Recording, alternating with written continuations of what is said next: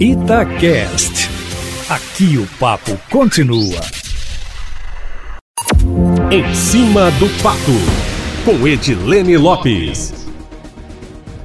Boa tarde, Eustáquio Ramos. Boa tarde aos nossos queridos ouvintes do Plantão da Cidade. Como sempre, por aqui, novidades. A Assembleia Legislativa retornou hoje do recesso parlamentar e os líderes realizaram agora à tarde a primeira reunião, que terminou sem definição da pauta para esse início de semestre. E, por isso, um novo encontro foi marcado para amanhã, Eustáquio.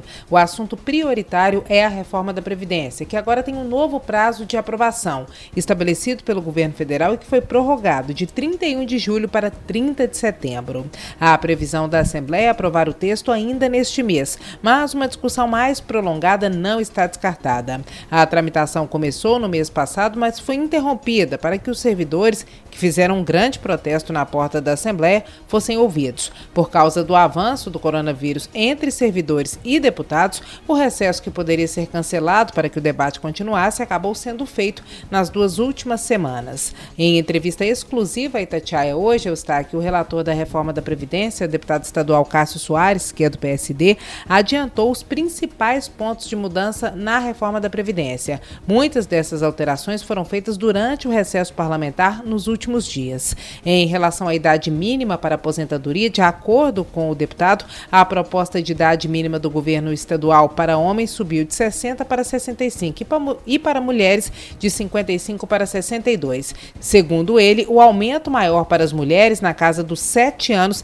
deve ser reduzido para cinco anos, mesmo acréscimo dado aos homens. O pedágio proposto pelo governo, de acordo com o deputado, é de 100%, que significa que uma pessoa que está perto de aposentar precisa trabalhar mais três anos, por exemplo, segundo as regras atuais, depois da reforma precisaria trabalhar o dobro, totalizando seis anos. O percentual proposto em Minas, que é de 100%, é diferente do que foi aprovado pelo governo federal, que segundo Cássio Soares foi de 50%. De acordo com o parlamentar, o percentual de 100% não deve ser adotado em Minas, porque ele chamou de acachapante. No relatório, ele deve propor o pedágio por faixas, como uma faixa para quem está perto de aposentar, que não seja tão dura quanto 100%, uma para quem está em período intermediário e outra para quem é recém-admitido no serviço público. A alíquota também, Eustáquio, deve sofrer alteração. Hoje, os servidores, excluindo os militares, contribuem para a Previdência com 11%. A proposta do governo é que a contribuição varie entre 13% e 19%. O governo federal exige que a média seja de 14%. Essa variação de alíquota proposta pelo governo do estado, de 13 a 19, deve ser alterada. E a proposta do legislativo deve ser que ela varie entre 11 e 16%, Eustáquio. Para que a média exigida pela União seja cumprida, os 14%, segundo o deputado Cássio Soares, a faixa mediana deve conter um número maior de servidores. Os funcionários públicos que ganham menos ficarão na casa dos 11% e os que ganham mais na casa dos 16%. E a temida alíquota extra, que prevê uma cobrança adicional previdenciária quando o governo do estado estiver em situação financeira grave, o que tem ocorrido nos últimos anos, né, Eustáquio, em todos os últimos anos, será mantida apesar das reclamações das entidades sindicais. Segundo Cássio Soares, é uma exigência da União, mas que não trata-se de um cheque em branco para o governo do estado e que antes de começar a ser cobrada precisa de mais uma aprovação da Assembleia.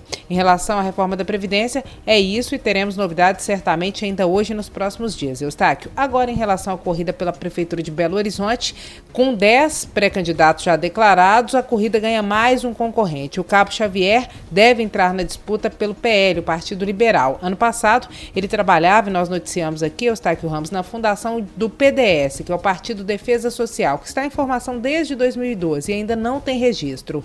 Ele estava coletando assinaturas para mudar o nome do partido para Partido Nacionalistas. A ideia era ter 64 como número da legenda, uma referência ao início do regime militar. O slogan seria Endireitando o Brasil. A fundação, que seria criada junto com o partido, teria o nome do falecido coronel Carlos Alberto Brilhante Ustra, defendido e admirado por alguns políticos, como o presidente da República Jair Bolsonaro, mas criticado por diversos outros, já que é acusado de tortura. A expectativa do cabo Xavier naquela época, no ano passado, era concorrer já às eleições de 2020 pelo PDS. No entanto, o partido ainda não foi oficializado e, segundo o cabo, militantes mais à extrema-direita, que faziam parte do grupo e com os quais ele afirma que não concordava, acabaram saindo e a ideia de mudar o nome, de fazer referência a 64, também foram abandonadas. Cabo Xavier deve concorrer à Prefeitura de Belo Horizonte pelo PL, o Partido Liberal, e afirma que trará uma proposta da direita moderada sem